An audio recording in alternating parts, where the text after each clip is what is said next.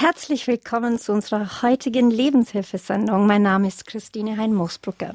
Zu unserer Reihe Lebenslinien haben wir interessante Gäste mit einer fesselnden Lebensgeschichte eingeladen. Es sind Merdiana und Peter Palmer. Wir sprechen über ihren Weg in die katholische Kirche. Befreiende Umkehr ist unser Thema heute. Wer kennt schon nicht die Bekehrung des heiligen Paulus, der geblendet vom Licht des Herrn von seinem Ross zu Boden geworfen wird und die Stimme Gottes hört, Saul, Saul, warum verfolgst du mich? Und nach drei Tagen Blindheit eine radikale Umkehr zu Gott hin erlebt und zum Völkerapostel wurde. Oder die Geschichte des heiligen Augustinus, für den seine Mutter Monika 40 Jahre gebetet und um seine Umkehr gefleht hat, die dann zu einer drastischen Bekehrung und einer Begegnung mit dem lebendigen Gott geführt hat. Somit wurde er nicht nur Bischof, sondern ein großer Theologe und Heiliger der katholischen Kirche und Kirchenvater der Spätantike. Wie aber kann eine Lebenslinie, eine Hinwendung zu Gott in unserer modernen und oft so zerrissenen Zeit aussehen? Nicht jeder, der die Erfahrung macht, dass Gott auch heute noch lebt oder der von Gott zutiefst berührt wird, muss ins Kloster gehen. Gott beruft auch heute Ehepaare bzw. Familien, um dort, wo sie im Alltag stehen, ganz konkret Zeugnis für ihn zu geben und Licht und Salz der Welt zu sein. Umkehr ist zutiefst befreiend. Dafür ist das Ehepaar Palne ein lebendiges Zeugnis. Ja, befreiende Umkehr, darüber unterhalten wir uns mit Ihnen beiden. Beide hatten schon als Kinder große Herausforderungen zu meistern über ihren je individuellen Weg zur katholischen Kirche und ihren gemeinsamen Lebensweg. Nehmen wir sie heute mit auf eine sehr spannende Reise. Der, der Glaube für, hm, Cut. Der Glaube wurde für Merdianer und Peter zu einem Felsen, der der Brandung stand. Cut, Entschuldigung.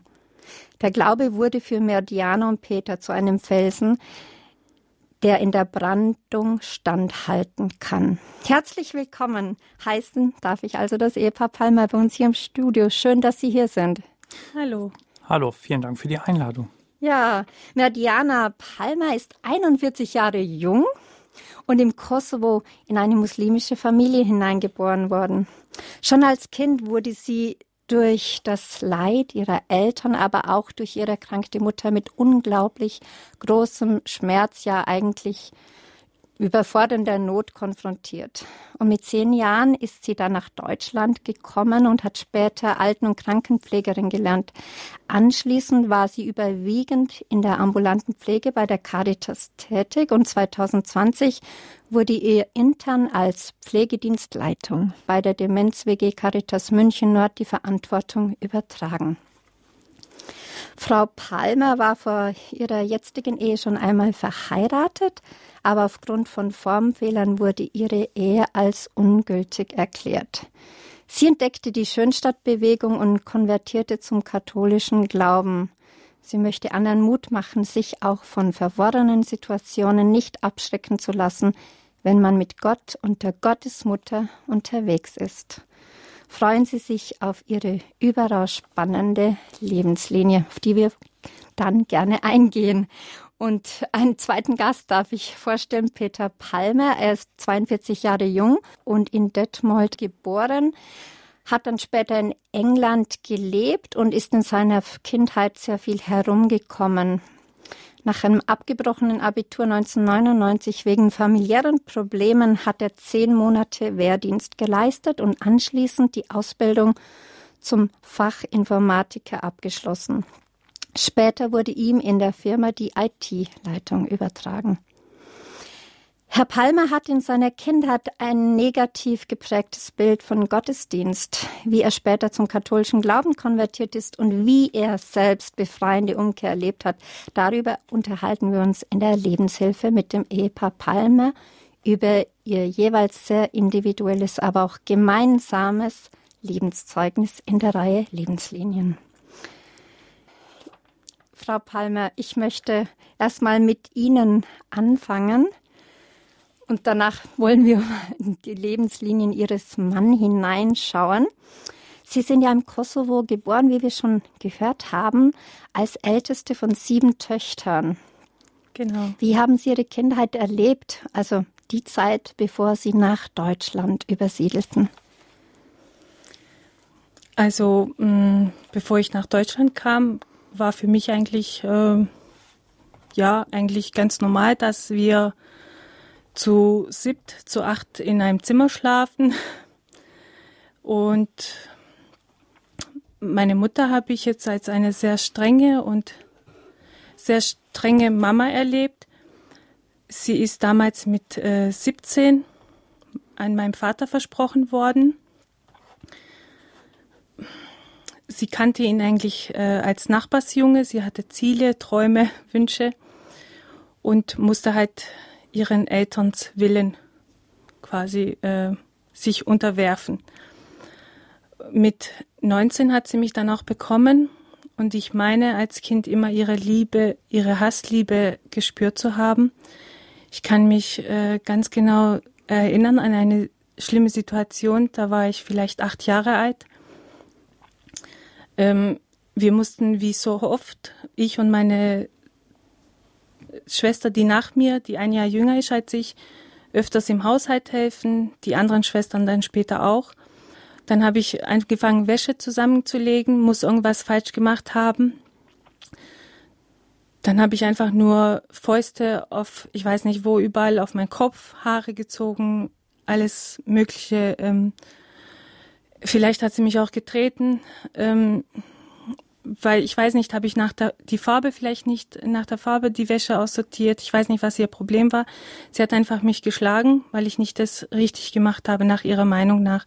Meine Oma, ihre Schwiegermutter quasi, sie konnte sich nicht anders zu helfen, ist dann zu ihrem Bruder hin, der paar Straßen weiter gewohnt hat hat ihn geholt, ähm, damit meine Mutter von mir loslässt. Also bis dahin hatte sie nicht losgelassen von Nein. ihnen, bis der Bruder da war von ja. ihrer Oma. Der Bruder von meiner Mutter. Ah, der Bruder von ihrer Mutter. Genau. Und was hat denn das für Sie, was hat es in Ihrer Kinderseele gemacht? Ich meine, das ist ja eine heftige Reaktion, die könnte man ja ganz lieb mit Worten regeln und sagen, ah, Schatz, du musst es doch so machen, ich habe es dir doch mhm. anders gesagt.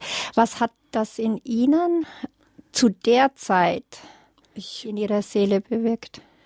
Ähm, ich, weiß, ich, ich weiß es nicht. Das war für mich was Normales, ehrlich gesagt. Also eigentlich ein Schock. Waren Sie, war das für Sie kein Schock? Schock sicherlich. Ich kann es nicht mal beschreiben, was das für ein Gefühl war. Es war halt immer mit Ängsten. Immer wenn ich mit meiner Mutter alleine war in einem Raum, hatte ich immer Angst. Es war immer mit Ängste verbunden. Mhm. Gab es da noch weitere Szenen, die Sie auch bis heute noch wie, ja, wie gestern erleben sozusagen?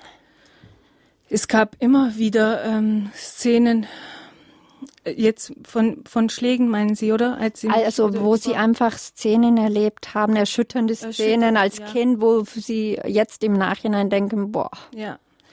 Äh, meine Mutter, ähm, die hat ja sieben Mädchen zur Welt gebracht, wurde immer als Versagerin dargestellt.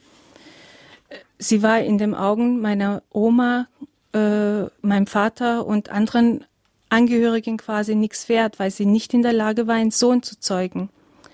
Sie war eigentlich ähm, eine nutzlose Frau so gesehen.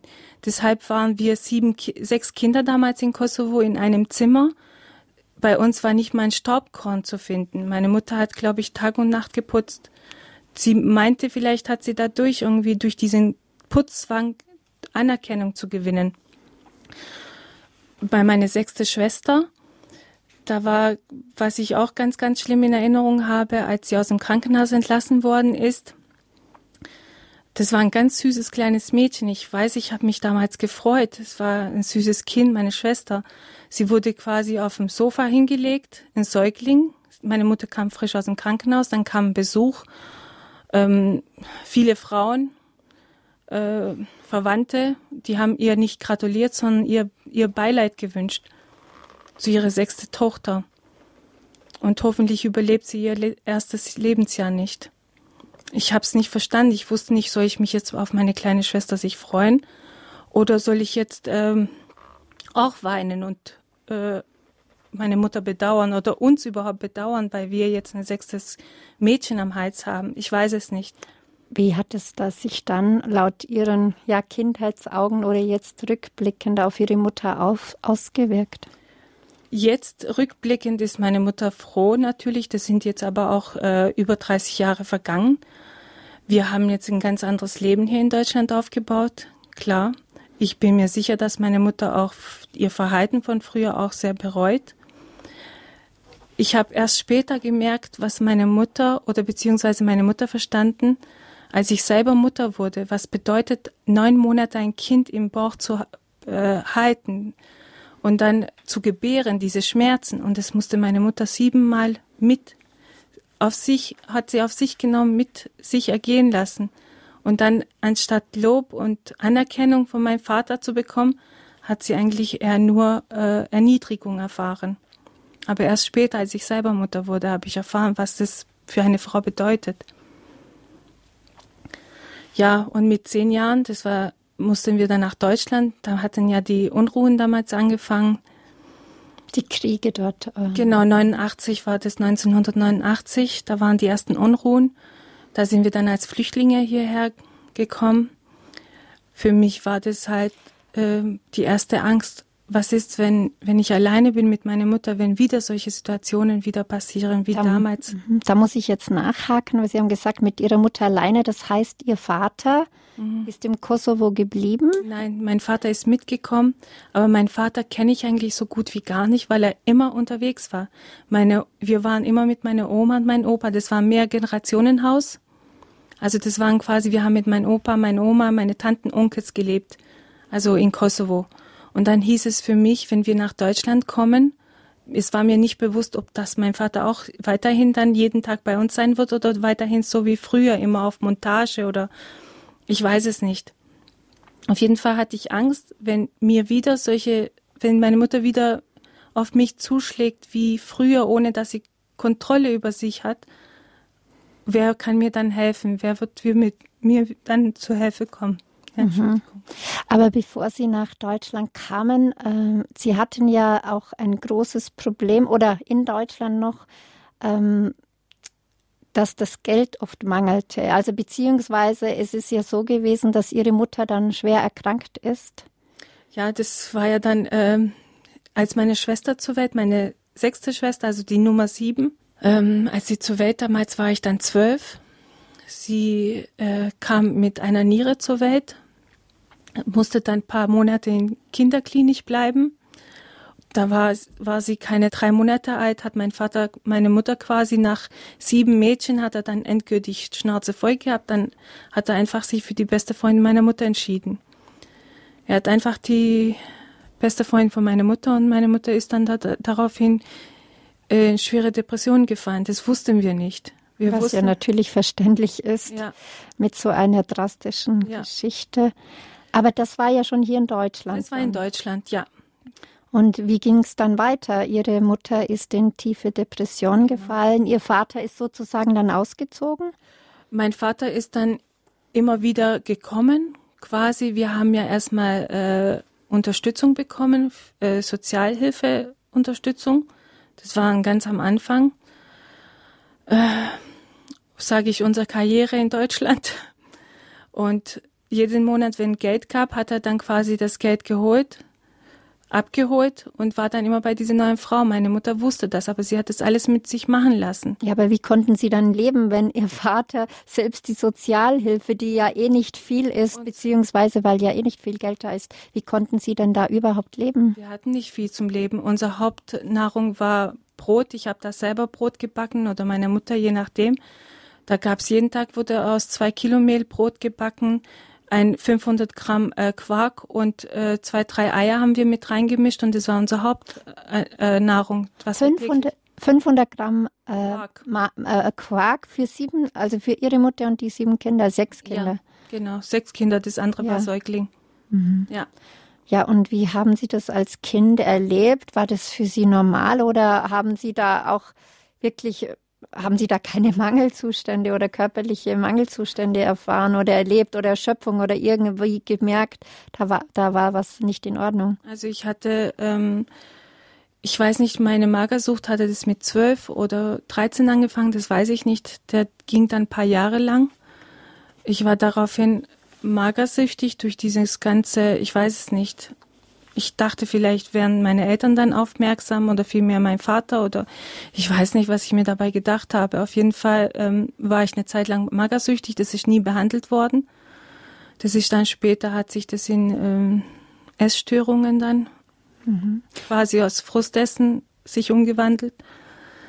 Und Ihre Mutter war auch dann nicht fähig, das wahrzunehmen, dass Sie da in Not waren, weil sie ja selber mit sich beschäftigt war durch ihre Depression oder wie muss man das einordnen? Genau. Also meine Mutter haben wir als Kinder immer die Zeit dann so erlebt, dass wir sie schlafend verlassen haben und schlafend wieder aufgefunden haben. Und was hat das jetzt ganz konkret für Sie als Älteste geheißen? Ich habe viel mitbekommen. Ich habe auch oft in der Schule einfach auch äh, irgendwelche Erkrankungen erfunden, indem ich Lungenentzündung habe oder was weiß ich, irgendwelche Erkrankungen, dass wir, dass ich nicht zur Schule kann. Also ich habe sehr oft in der Schule gefehlt, was man dann im Nachhinein auch in meiner Schulbildung dann äh, gesehen hat. Ich hatte dann die sechste Klasse quasi übersprungen, habe dann die neunte, äh, ja, von der sechsten auf die neunte, dass ich einfach einen Abschluss habe. Und das haben Sie dann geschafft, das diese habe ich drei geschafft. Jahre zu. Wow, das ist Aber, ja, ja Respekt. Das war, das war jetzt ja. nicht so gravierend. Also eigentlich Ihr eigenes Leben war noch herausfordernder als dieser Dreiklassensprung sozusagen. Ja, also sehr, sehr, sehr tiefe, einschneidende Erlebnisse in ihrer Kindheit, also sehr dramatisch. Aber ja, wie hatten Sie da ein schlechtes Gewissen oder äh, was hat Sie dazu bewogen zu sagen, hm, ich, ich täusche jetzt lieber eine Krankheit vor?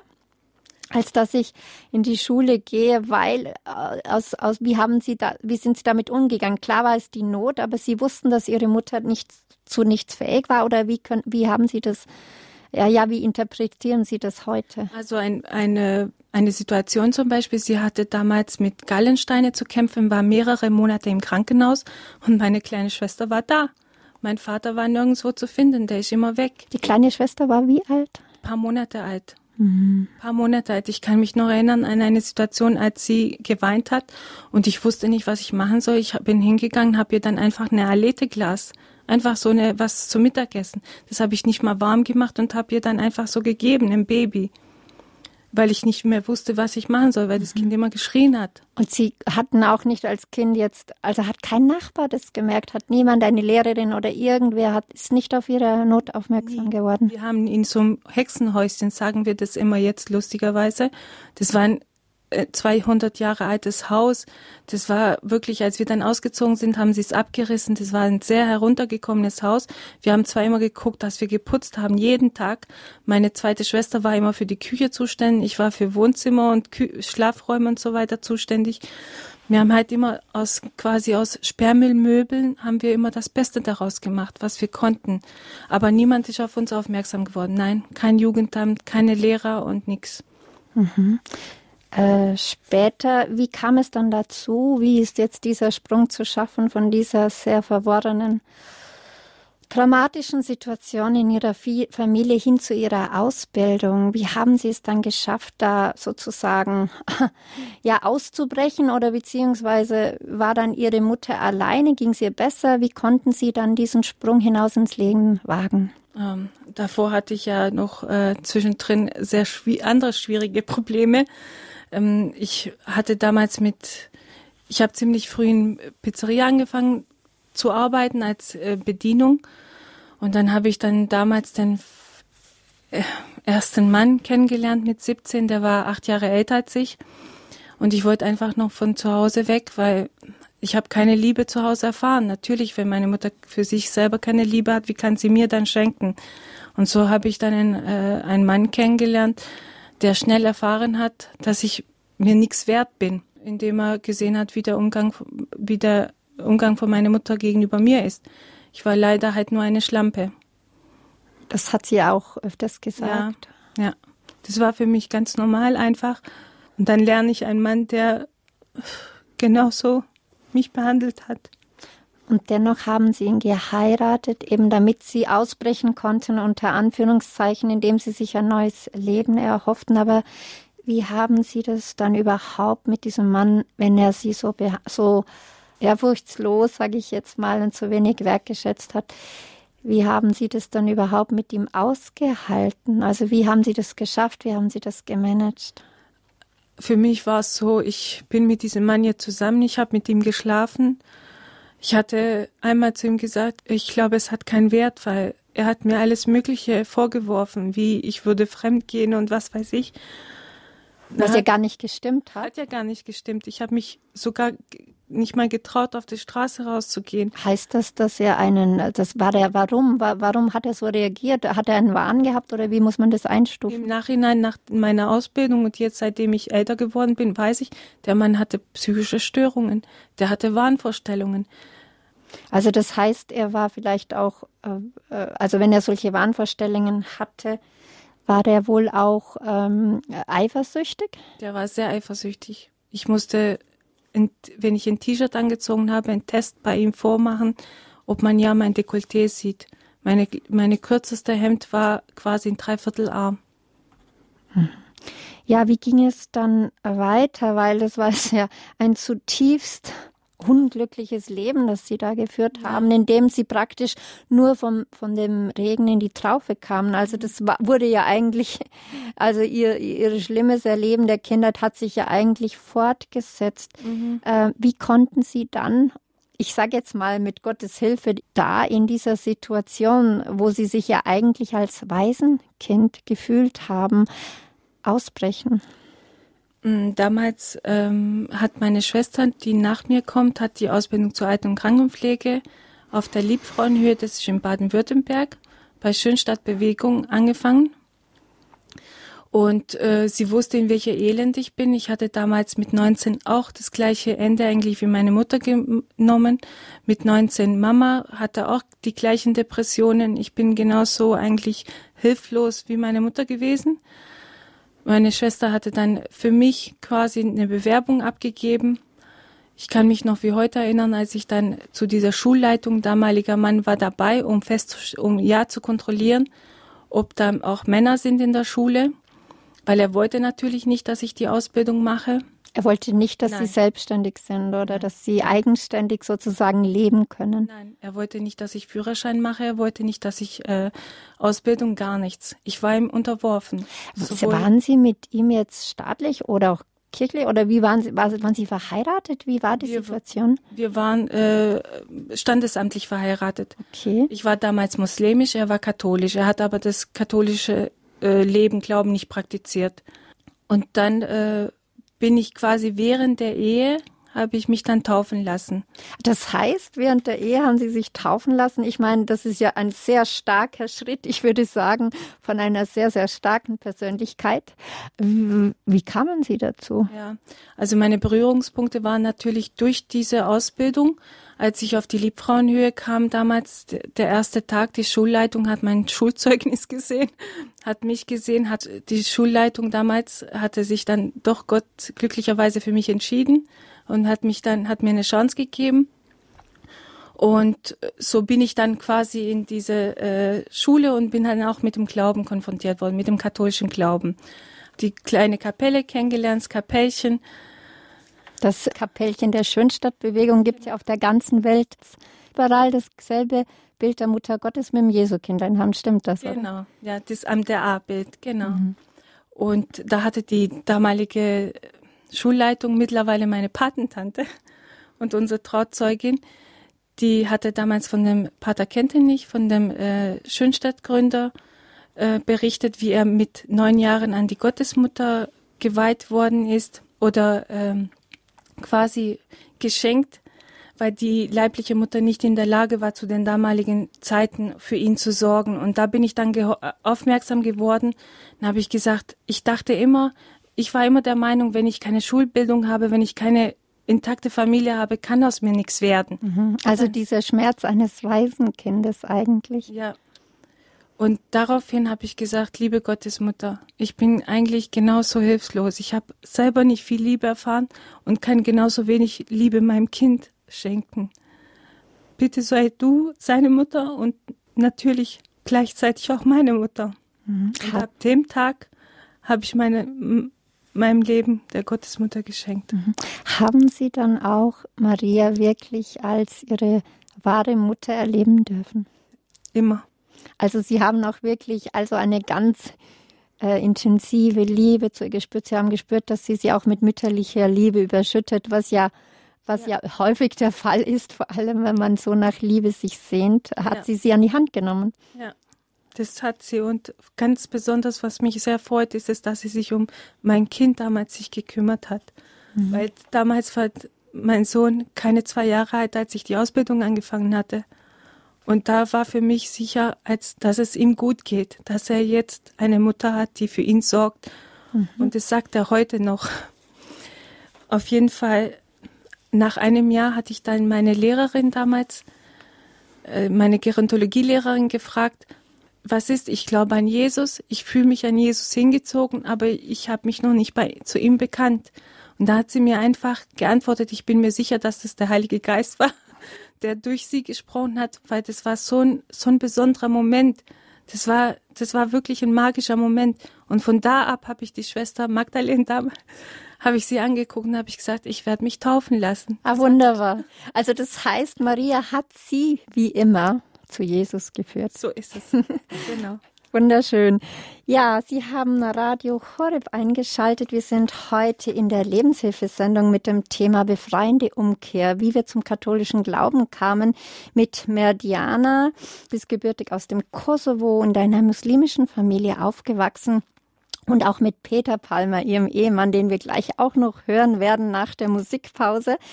Und zwar auch er hat seinen eigenen sehr spannenden Lebensweg. Er ist in einer mennonitischen freievangelischen Kirche aufgewachsen und hat auch den Weg zu Gott in der katholischen Kirche gefunden. Bleiben Sie dran, es wird sehr spannend.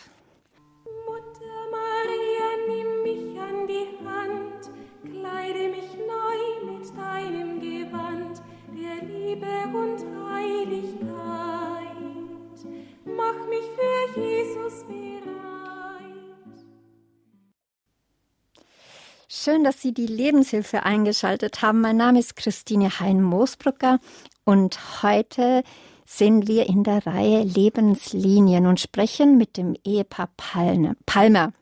Pardon. Beide haben einen sehr turbulenten Weg und sehr ja, drastischen Weg, wie wir jetzt gerade von Frau Palmer gehört haben.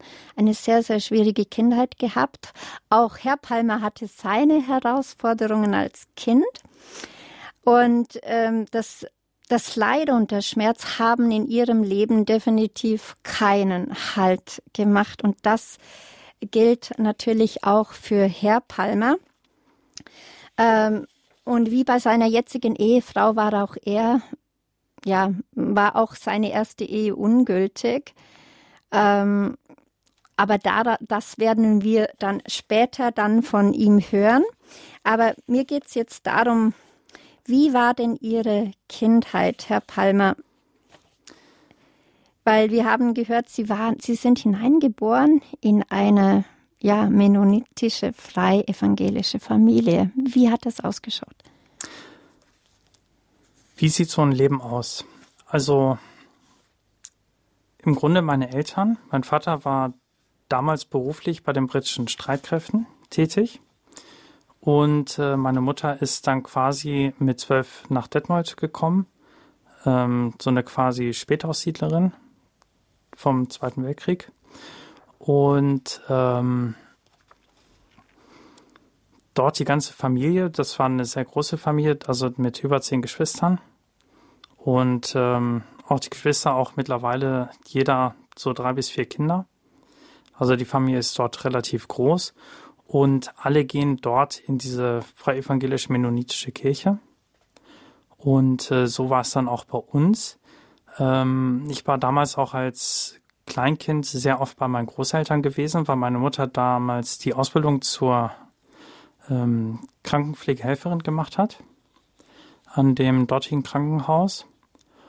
Und ähm, sie ist ähm, damals quasi angesprochen worden, ähm, vielleicht auch dieser Gemeinschaft auch fernzubleiben, diese freie evangelische Ah, ja, okay. mennonitische Kirche. Das hat schon Nachwirkungen gehabt Mhm. und ich habe schon immer gesehen, okay, die ganze Familie geht dort zu der Kirche. Meine Mutter jetzt eher nicht oder sträubte sich dagegen, dorthin zu gehen. Das ist mir natürlich nicht entgangen. Als ich dann auch immer wieder da war, war es am Anfang vielleicht noch ähm, ganz lustig, ein bisschen singen, ein bisschen reden, ähm, vielleicht auch ein bisschen sehr lange, weil das ist, ähm, es gibt durchaus auch katholische Gottesdienste, nach dreiviertel Stunde ist das Ding durch, sage ich jetzt mal ganz salopp. Und äh, da geht's dann auch gerne mal zwei Stunden. Wie alt waren Sie da? Weil das ist ja für ein Kind ziemlich lange Zeit zum Aushalten. Das war noch so bis drei, vier Jahren. Habe ich das dann noch so aktiv da miterlebt. Und äh, dann war es so, dass wir sehr oft umgezogen sind aufgrund äh, der beruflichen Stellung von meinem Vater. Dann sind wir nach England gezogen, nach Ripon, das ist eine kleine Stadt in North Yorkshire. Und äh, bis zum damaligen Zeitpunkt bin ich dann auch englischsprachig auch auf, aufgewachsen. Also das heißt, Sie sprechen perfekt Englisch auch. Äh, das sollte ich. Ja, Jedenfalls sind Sie extrem viel rumgekommen schon als Kind durch eben die Arbeit von Ihrem Vater. Genau, richtig. Ähm, so kam es dann auch, dass, ähm, wo er noch dort stationiert gewesen ist, ähm, kam schon die nächste Stationierung wieder nach Deutschland. So war es, dass ich dann noch einen Aufenthalt in Bremen hatte, dann in Herford, dann ging es weiter nach Osnabrück, aber dann alles auf deutsche Schulen. Das heißt, äh, von einem Tag auf den anderen hieß es dann, okay, ab jetzt äh, nur noch Deutsch, kein Englisch mehr. Okay, und wenn Ihr Vater so ein vielbeschäftigter Mann war, wie ging es Ihnen dann äh, als Kind, als Sohn? Hat, hatten Sie Ihren Vater vermisst? Natürlich tut man das. Also meine Mutter hat sich schon sehr oft um mich gehabt, obwohl sie auch Vollzeit immer beschäftigt gewesen ist. Ähm, dennoch kann ich mich noch an einer guten Situation erinnern. Ich bin sehr viel mit auch mit Computer groß geworden. Und so war es, dass ich ihn auch bei der Lohnabrechnung unterstützen durfte. Da war ich vielleicht zehn Jahre alt. Oh, wow. Ähm, und dann war ich dann quasi an, an dem Zentralrechner von den äh, Streitkräften gewesen. Und dann habe ich aber die Personalakte von meinem Vater ein bisschen äh, angepasst. Das heißt, aus seinen ähm, 30 Tagen Urlaub wurde dann 80 Tage Urlaub. Okay. Und das habe ich dann einfach im System hinterlegt, ist aber dann nach einem halben Jahr dann aufgeflogen. Und wer wurde zur Verantwortung gefahren? Nee, keiner, das war Keiner, überhaupt okay. gar kein Problem. Das Okay. konnte man nachvollziehen. Okay. Und er sagte, das war zwar nett gemeint, er hat es auch verstanden, was das bedeutet. Trotzdem war es so gewesen, dass er morgens äh, sehr früh aus dem Haus gegangen ist und abends spät nach Hause gekommen. Und wenn, dann hat er noch seine Ablage mit Arbeit mitgebracht, dass er dann noch äh, am Abend dann noch erledigt hatte. Mhm. Im Vorgespräch haben Sie gesagt, dass Sie in der Schule auch immer sehr gut liefern mussten. Auch zu Hause war, ja, war es ziemlich äh, auch streng, aber irgendwann ist ja dann auch Ihre Mutter erkrankt. Was ist dann passiert? Genau, sie ist, hat Hepatitis B bekommen und damals ähm, ist sie in eine Testreihe gekommen für ein neues Medikament, was wir damals auch nicht wussten, so wie bei meiner jetzigen Frau, äh, was Depressionen sind. Das war für uns völlig. Mhm. konnten wir überhaupt nicht einordnen. Es Das heißt, wie, wie, wie haben Sie Ihre Mutter dann gesehen? Also sie war einfach komisch für Sie oder ganz normal? Ähm, es gab Phasen, da war sie normal, aber dann gibt es wieder Phasen, da wo man denkt, ähm, völlig wirre Gedankengänge, völlig wir, die Stimmung, äh, die war dann plötzlich völlig angeheizt und äh, wo ich dann denke, das, das darf doch wohl nicht wahr sein. Und ähm, ich habe natürlich versucht, dort schon zu intervenieren. Äh, das fing an, wo ich schon in der Oberstufe gewesen bin. Und ähm, ohnehin war da ein Umbruch. Mein Vater durfte dort pensioniert werden. Das er auch wahrgenommen hat, hat sich selbstständig gemacht als äh, Fahrlehrer und hat auch eine Fahrschule am Laufen. Und ähm, Das heißt, es war einfach auch psychischer Stress bei Ihnen zu Hause. Also für Sie als Kind richtig. kannte man das so definitiv. einordnen. Obwohl ich das so natürlich nicht wahrgenommen habe. Ich dachte, ähm, meine Aufgabe besteht darin, den Frieden im Haus dann auch wieder herzustellen. Was ja eigentlich äh, für, für ein Kind total überfordernd ist. Das geht ja gar nicht, Richtig. oder? Genau. Also ich habe alles eingesetzt, was ich hatte. Geld habe ich natürlich nicht gehabt als Schüler. Ähm, und ich konnte höchstens mit Wissen reinbringen, das was ging. Ähm, sei es, äh, ich sperre das Telefon, ich was, was man gerade so machen konnte. Telefon war ja damals das Höchste, was man hatte. Da gab es noch nicht sowas wie Internet und Handy. Ähm, genau. Ja, Sie haben ja dann auf einmal die Schule hingeschmissen und Wehrdienst geleistet. War das so damit verbunden? Also ich habe tatsächlich gesagt, wenn der Stress zu Hause nicht aufhört, dann höre ich auf mit der Schule. Und wie alt waren Sie dann, als Sie es tatsächlich gemacht haben? Sie haben es ja dann umgesetzt. Das war mit 18. Mit 18. Und ja.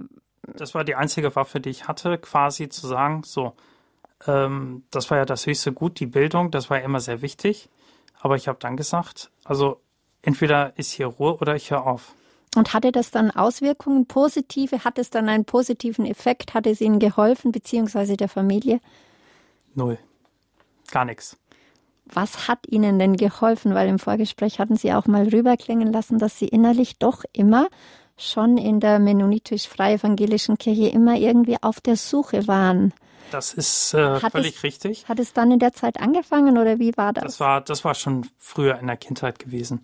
Es war auch so, dass ich in der Schule dann auch schon mal nachgefragt habe im Religionsunterricht, habe ich auch immer daran teilgenommen, auch wenn ich keine offiziellen Religionen zugehörig war. Also ich war zu dem Zeitpunkt ungetauft, ähm, weil die freievangelischen taufen Erwachsene erst empfangen können dann. Genau. Mhm. Und ähm, da bin ich dann zur Religionslehrerin. Ich habe gesagt, ja, das Vaterunser, das würde mich jetzt schon interessieren. Jeder kann das beten, nur ich nicht. Mhm. Ähm, wo finde ich das? Dann hat sie mir das dann handschriftlich mal aufgeschrieben und dann mitgegeben. Das habe ich sehr lange auch in Ehren verwahrt, bis ich es auswendig konnte. Und ähm, es war auch so, den ersten Kontakt auch in Bremen, auch in, auf der deutschen Seite, dann war ich bei einer evangelischen Sonntagskirche, sage ich jetzt mal, mit vielen Kindern gewesen. Das war immer sehr schön. Und wo wir dann in Paderborn gewesen sind, äh, habe ich mit der katholischen Jugendgemeinde angeschlossen. Ähm, war zwar nicht in den Messen gewesen, aber immer wieder bei den Treffen und interessierte mich ähm, so für, für das Leben und ähm, war auch immer ein sehr guter Umgang. Also mich hat es eigentlich nicht hingezogen zu Freunden, die abends draufgehen, Party, Party machen und so genau. Alkohol das und kam erst später. Das kam später. Aber Sie haben von sich aus jedenfalls immer wieder äh, den Drang gehabt, selber eine Initiative zu, zu ergreifen und eine andere Initiative haben Sie auch ergriffen, dass Sie nach dem Abitur dann in Systemgastronomie gearbeitet haben. Das, das heißt, Sie haben dann noch das Abitur nachgemacht. Das Abitur habe ich nicht nachgemacht. Ähm, das heißt, ich habe ähm, in der Systemgastronomie gearbeitet. Mhm ähm, viele kennen das als Goldene M oder McDonalds. Ah, okay. Und ähm, bis ich dann angefangen habe, meinen Wehrdienst abzuleisten, weil das war damals noch Pflicht gewesen oder Zivildienst, aber Zivildienst war doppelt so lang, deswegen habe ich gesagt, ich mache Wehrdienst zehn Monate, damit ich gleich anschließend eine Ausbildung anfangen kann. Ah, okay. Und äh, es folgten dann Jahre mit wenig Kontakt zu den Eltern? Genau, das waren Jahre mit sehr wenig Kontakt. Und ähm, es war auch so gewesen, dass ich relativ schnell auch ausgezogen bin, noch während ich äh, dort gearbeitet habe, weil auch dort habe ich dann die Flucht gesucht, Flucht aus der Unruhe, Flucht aus dem Missverstandensein, äh, Flucht, dass das, was ich versucht hatte, keine Frucht gebracht hatte. Und äh, das war halt nicht das, was ich gesucht habe. Das heißt, Sie haben hier eine Parallele hin zu Ihrer Frau. Sie haben sich auch auf, auf, auf die Flucht begeben, aus der Not heraus eigentlich, und haben dann sogar Ihre zukünftige Frau kennengelernt, die nicht jetzt natürlich Ihre Frau ist, sondern Sie hatten auch zuvor eine Ehe wie Ihre. Richtig, Frau. genau. Und ähm, dann bin ich dort eingezogen.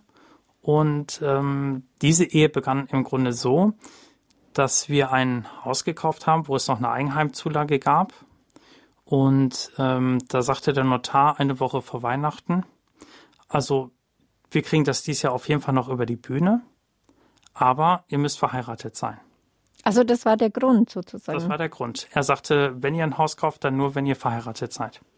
Das war ein Donnerstag, war wir beim Notar gewesen und ähm, in der folgenden Woche war Dienstag, Mittwoch, Donnerstag, äh, Heiligabend und Weihnachten. Und dann am Freitag hatten wir einen Termin zum Unterschreiben. Mhm. Das heißt, wir hatten insgesamt äh, zwei Werktage oder einen Freitag und einen Montag, um zu heiraten. Und so ging das dann relativ zügig zum Standesamt unterschrieben. Natürlich mit einem flauen Gefühl damals schon, aber es stand halt ein Weg in Aussicht, okay, Eigenheim, man baut sich das auf, hat es komplett umgebaut, angebaut, alles aus eigener Kraft und ähm, Flaues Gefühl, Sie haben schon gesagt. Äh, was heißt das ganz konkret? Wie war kurz zusammengefasst diese Ehe? Wie schwierig? die war herausfordernd. Ich habe festgestellt, äh, dass meine Ex-Frau damals ähm, einen Hang hatte, sich Haustiere anzusammeln. Ähm, ich nenne nur ein paar Zahlen, acht Katzen, mehrere Ratten, einen Hasen, 15 Meerschweinchen, vier Ziegensittiche. Also man könnte schon fast von einem kleinen Zoo sprechen. Und ähm, wo ich dann einen Strich drunter gesetzt habe unter dieser Tiersammelei, habe ich dann gesagt, okay, wo dann der Schäferhund mit äh, dritten Grad Beckenschieflage aus dem Tierheim dann auch noch plötzlich äh, im Schlafzimmer gelegen ist, habe ich gesagt, also das geht jetzt doch zu weit. Ich habe gesagt, Tierliebe hin oder her, ähm, das geht nicht. Hat das jetzt wieder noch einmal diese Suche nach Gott, nach mehr in, in Ihrem Herzen initiiert? Also im Grunde war ich immer jemand, äh, der gerne unterstützt. Ähm, Menschen zu unterstützen, natürlich dann auch das Tier, war auch gar keine Frage. Ähm, aber das hatte auch Grenzen gehabt. Weil wenn man nur noch arbeitet, drei Nebenjobs hat, Selbstständigkeit, damit man die ganzen Kosten für Tierärzte, Futter und so weiter bewältigen kann, abgesehen davon, äh, dass das auch alles sauber gehalten werden muss, das ist ein Wahnsinnsaufwand ähm, war, war eine harte Zeit. Ähm, dennoch habe ich das Gefühl gehabt, dass es noch einen Sinn geben muss im Leben. Mhm. Und da habe ich mich dann irgendwann mal auf der Suche gemacht und zufällig war bei uns in der Straße eine Kirche gewesen, eine katholische Kirche. Und dann bin ich zu dem dortigen Priester gegangen. Ich habe gesagt, ich würde gerne mehr über Glauben erfahren habe ihm das so kurz abgerissen, wie es dann in der Kindheit gewesen ist. Er sagte, ja, gar keine Frage, aber ich möchte gar nicht hier vortreten.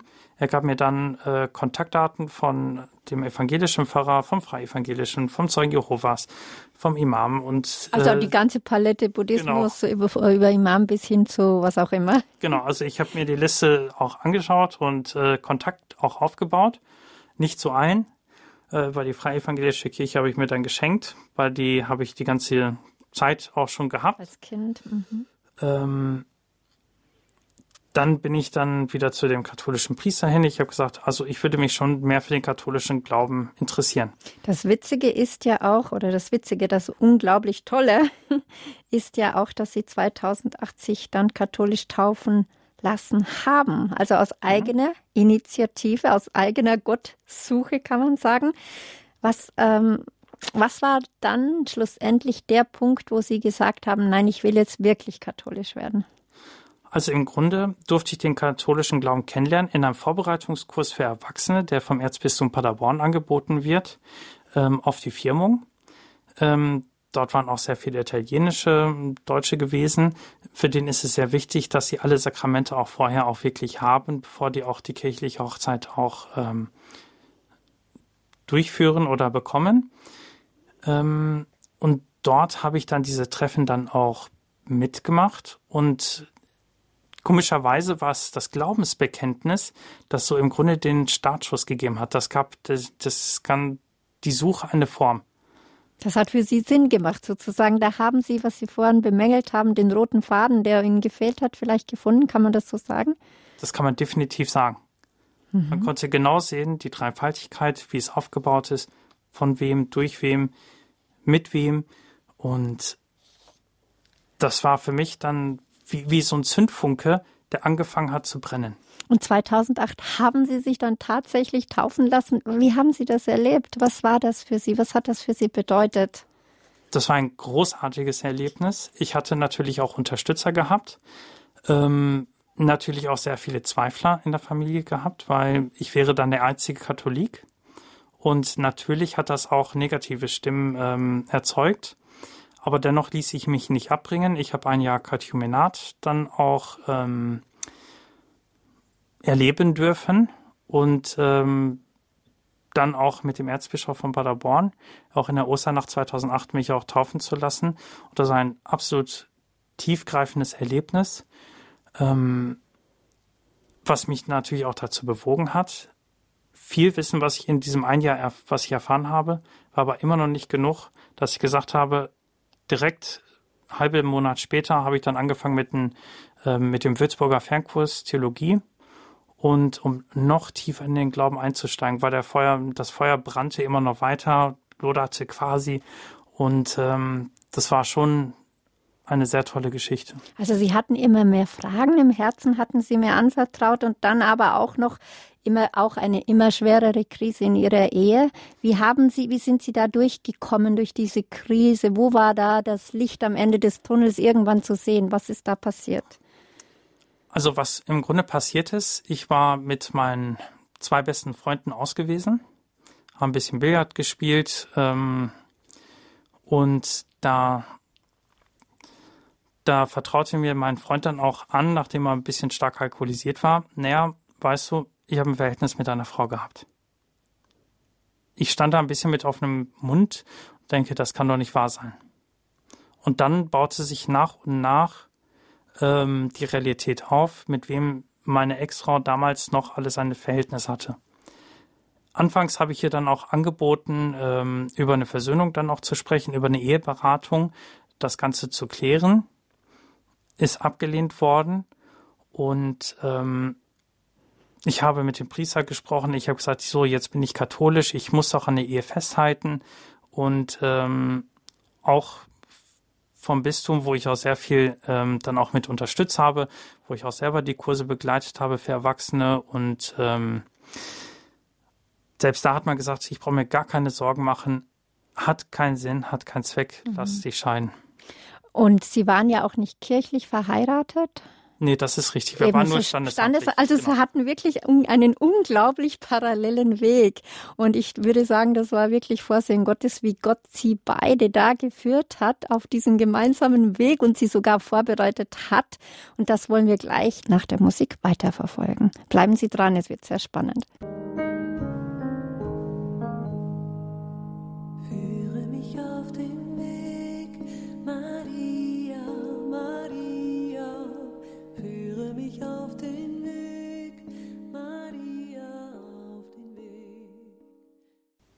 Schön, dass Sie Radio Horeb eingeschaltet haben. Sie haben die Lebenshilfe eingeschaltet und in der Reihe Lebenshilfe gibt es unsere Lebenslinien. Heute haben wir zwei besondere Gäste. Es ist Merdiana, gebürtig aus dem Kosovo und in einer muslimischen Familie aufgewachsen, die dann später auch zum katholischen Glauben gekommen ist, und Peter Palmer, der in Deutschland geboren ist, viel herumgekommen ist und in einer mennonitischen, freievangelischen Familie aufgewachsen ist. Unser Thema heute heißt befreiende Umkehr, die beide wirklich in, an ihrem Leib erfahren haben, in ihrem Geist, in ihrer Seele, ja, durchlitten haben, wie wir es ja schon gerade von beiden gehört haben. Sie waren beide, und das haben sie gemeinsam, ähm, eine erste Ehe, Ehe hinter sich gehabt, die aber nur standesamtlich geschlossen war, die auch nicht auf Glaubensgrundlage äh, sozusagen, äh, sozusagen gelegt war. Beide, Peter und Merdiana, haben sich dann später über eine Partnervermittlung kennengelernt und als Paar haben sie dann auch einen besonderen Schritt gemacht. Äh, und zwar, sie gehören der Schönstadtbewegung an. Pater Kentenich ist ja der Gründer dieser Schönstadtbewegung.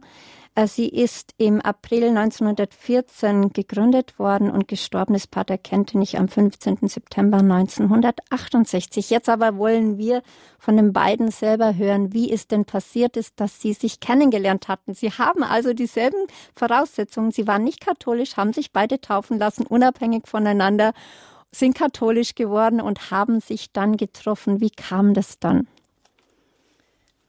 Also wir haben uns über eine äh, christliche Online-Partnervermittlung. Äh, und zwar, ich hatte damals sehr viel gearbeitet, hatte keine Zeit. Dann habe ich einen Tipp bekommen, es gibt die Möglichkeit über eine christliche Seite. Und da habe ich dann einfach gesagt, lieber Gott, ich habe vorher Vater unser gebetet, äh, bitte, wenn es der richtige Mann ist, dann soll es in vier Wochen geschehen. Ansonsten melde ich mich ab, weil ich möchte keine Zeit verplempern. Abmelden, das heißt bei Christzuch Christ, hatten Sie gesagt. Genau, genau. ja, genau. Davor hatte ich 2011, 14. Dezember, mein zehnter Tauftag, bin ich ins Kapellchen auf die Liebfrauenhöhe, wo ich getauft worden bin, habe gesagt, liebe Gottesmutter, da hat man die Möglichkeit immer so, um was bitte ich und was schenke ich der Gottesmutter. Dann habe ich gesagt, liebe Gottesmutter, ich habe ihr einfach meinen Mann beschrieben, was ich mir wünsche zu meinem zehnten Tauftag. Am 1. Januar 2012, das heißt wirklich wie vier Wochen vom lieben Gott bestellt worden, kam Peter an meine Chattüre. Da hat er angeklopft. Und so haben wir dann drei Monate lang miteinander telefoniert, ohne dass wir uns getroffen haben. Für uns war wichtig festzustellen, am Anfang hat es unromantisch angefangen. Für uns war wichtig, dass wir erstmal, dass wir katholisch sind, dass wir gläubig sind und was wir so hinter uns haben. Soll ich weiter? Dann habe ich, äh, dann ich den äh, Vorschlag gemacht, dass wir uns bei der Gottes, dass wir uns ins Kapellchen dort, wo ich getauft worden bin, zum ersten Mal treffen. Was Peter davor nicht wusste, hatte ich der Gottesmutter gesagt, wenn er was für mich ist, soll es geschehen. Wenn er nichts für mich ist, soll er bitte auch an dem Tag gleich aus meinem Leben verschwinden. Und ist er verschwunden? Ist er gekommen? Nein. Sie sind verheiratet. Wir sitzen zusammen. Wie war es denn für Sie, Herr Palmer? Also der Start war ähnlich. Äh, wir haben uns erst ausgetauscht, so was wirklich sehr wichtig ist, was wir hinter uns haben. Ähm, ich kann mich auch noch sehr genau an unserem ersten, ja, der erste schriftliche Austausch war tatsächlich, wo wir gesagt haben, oder ich gesagt habe, also damit wir es klarstellen, also ich bin als Erwachsener getauft, mir ist das wichtig und ähm, darauf möchte ich eine zukünftige Beziehung dann aufbauen. Mhm. Und wo ich dann die Antwort bekommen habe, ja, ich bin auch als Erwachsener dann katholisch getauft worden. Und ähm, dann war das alles, alles weg, alle Zweifel. Ähm, weil für mich ist es so, wenn man als Erwachsener dann nochmal getauft wird, äh, das war schon mal nochmal nochmal ganz besonders. Mhm. Vor allem mit ihrer Vorgeschichte, so wie ich das kennengelernt habe und so mit meiner Vorgeschichte, das, da haben wir sofort eine gemeinsame Basis auch gefunden. Und ähm, ja. Ja, Sie haben ja dann auch wirklich bald geheiratet. Am 23. August 2014 haben Sie geheiratet und Ihr Ja-Wort gesprochen. Und jetzt ist meine Frage auch an Sie. Sie haben ja mir auch die Texte, die Lesungen von der Eheschließung und das Evangelium äh, geschickt. Warum haben Sie dann bei der Lesung Sprüche 3, 3 bis 6 ausgewählt? Weil das ist ja, glaube ich, auch ja, ein Hinweis. Ja, warum Sie das, das kann man ja unter mehreren auswählen. Warum haben Sie gerade die ausgewählt? Ähm, also die Texte, die wir ausgewählt haben, natürlich aus dem Buch der Sprüche ähm, und vor allem auch das Evangelium aus dem Matthäus-Evangelium, ähm, das soll alles darauf abzielen, unsere vorherigen Ehe, unsere vorheriges Leben so ein bisschen mh, hm, darzustellen, dass es auch schlechte Zeiten geben kann, aber dass es auch gute Zeiten geben kann. Und deswegen war halt auch der Satz halt auch sehr wichtig. Ähm, es ist wie ein kluger Mann, der sein Haus auf Fels baut. Wenn Wolkenbruch kommt und die Wassermassen heranfließen, ähm, die Stürme toben und an dem Haus rütteln, das stürzt nicht ein, weil es auf Fels gebaut ist nicht auf Sand, so wie unsere erste Ehe. Ja, da wo es turbulent geworden ist, da floss das Haus dann weg, auch im wahrsten Sinne des Wortes, was man auch selbst gebaut hat.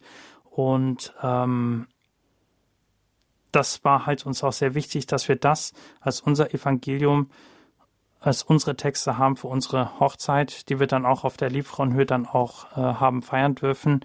Und ähm, ja, der Fels auch der Gott ist und der ihnen sozusagen auch ganz neuen Halt gegeben hat durch ihre Taufe, durch ihre, ja, durch ihre Zeugnis zum Glauben. Sie sind ja dann auch ähm, nach der der Ehe auch auf Flitterwochen haben Sie überlegt zu machen. Wie sahen denn da Ihre ersten Schritte aus? Also unsere ersten Schritte waren äh, nach Schottland und dann Irland und vielleicht auch äh, dann dann haben wir gesagt, dort oh, ist uns nicht christlich genug, dann wollen wir doch vielleicht Lourdes.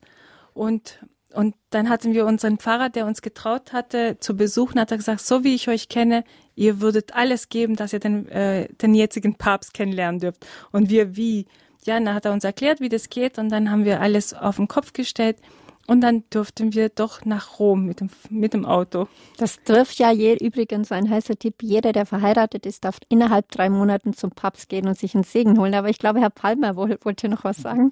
So war es so, dass wir am Samstag geheiratet hatten, äh, am Sonntag unsere Klamotten gepackt, ähm, die Familie verabschiedet und am Montagmorgen schon auf dem Auto gesessen haben Richtung Rom und äh, haben dann gleich am Mittwoch dann den Papst Franziskus dann auch getroffen. Ein absolut herzlicher, glücklicher Mensch, der so viel Kraft und Freude ausstrahlt. Das war nochmal sehr, sehr, sehr bewegend und ich kann auch nur jedem empfehlen, ähm, diese Möglichkeit innerhalb der ersten drei Monate nach der Eheschließung, der kirchlichen Eheschließung, mhm. dann auch ähm, eine Audienz mit ihm mhm. zu erleben. Was ich noch kurz anschneiden möchte, weil die Zeit ja leider immer so schnell vorbeigeht, ist, Ihr Sohn ähm, hat ja auch, das haben Sie mir gesagt, explizit eine schwere Erkrankung, also hat eine schwere Diagnose des Arztes bekommen. Mhm. Sie hatten mir erzählt, dass Sie auch mal in Israel gemeinsam waren und jetzt wollte ich wissen, äh, wie sah die Diagnose aus, was ist passiert und wie sieht es mittlerweile aus?